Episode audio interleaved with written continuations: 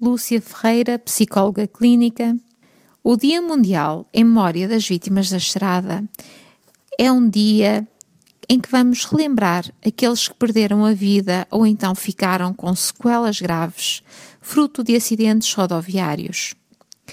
Para além de ser um momento de homenagem, de recordação, é também uma forma de reconhecimento social para as famílias das vítimas deste flagelo. É ainda, e não menos importante, um momento de sensibilização para os comportamentos de risco na estrada. Por cada pessoa que morre ou fica incapacitada permanentemente, existem muitos familiares e amigos a sofrer enlutados por esse acontecimento. Sendo este um tema infelizmente muito atual, há ainda muito pouco conhecimento sobre a realidade do sofrimento dos familiares destas vítimas.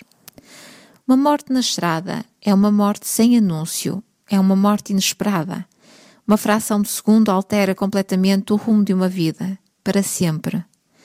Quando os familiares são contactados para receberem a terrível notícia, iniciam um processo de negação e revolta exacerbados, próprios de um luto por morte traumática.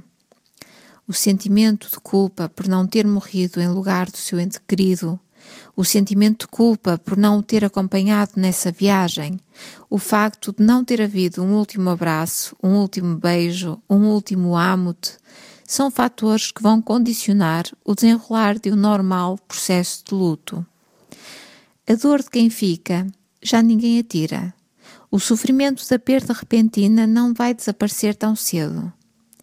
Surge o stress pós-traumático, o medo de andar na estrada ou que outro familiar ande na estrada, o que vai condicionar o normal funcionamento das atividades cotidianas.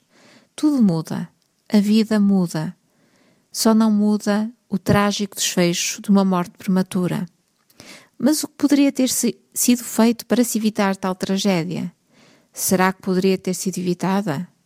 Temos que olhar para as principais causas dos acidentes rodoviários e fazer-nos valer daquilo que poderá estar nas nossas mãos. A prevenção. Os excessos, nomeadamente de velocidade, álcool, substâncias psicoativas, o uso de telemóveis ao volante, o envio de mensagens de texto enquanto se conduz, são atitudes que infelizmente ainda acompanham os condutores para a morte ou incapacidade permanentes. Os condutores ou terceiros.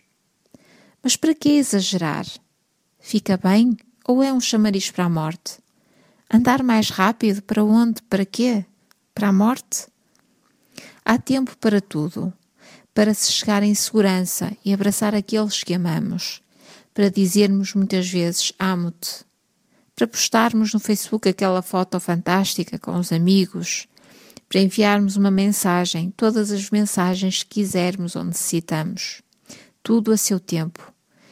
Não interessa antecipar um fim trágico para uma vida, nem fazer com que aqueles que nos amam tenham um resto de vida sem sentido por uma perda prematura, que muitas vezes acontece de forma estúpida e inconsequente.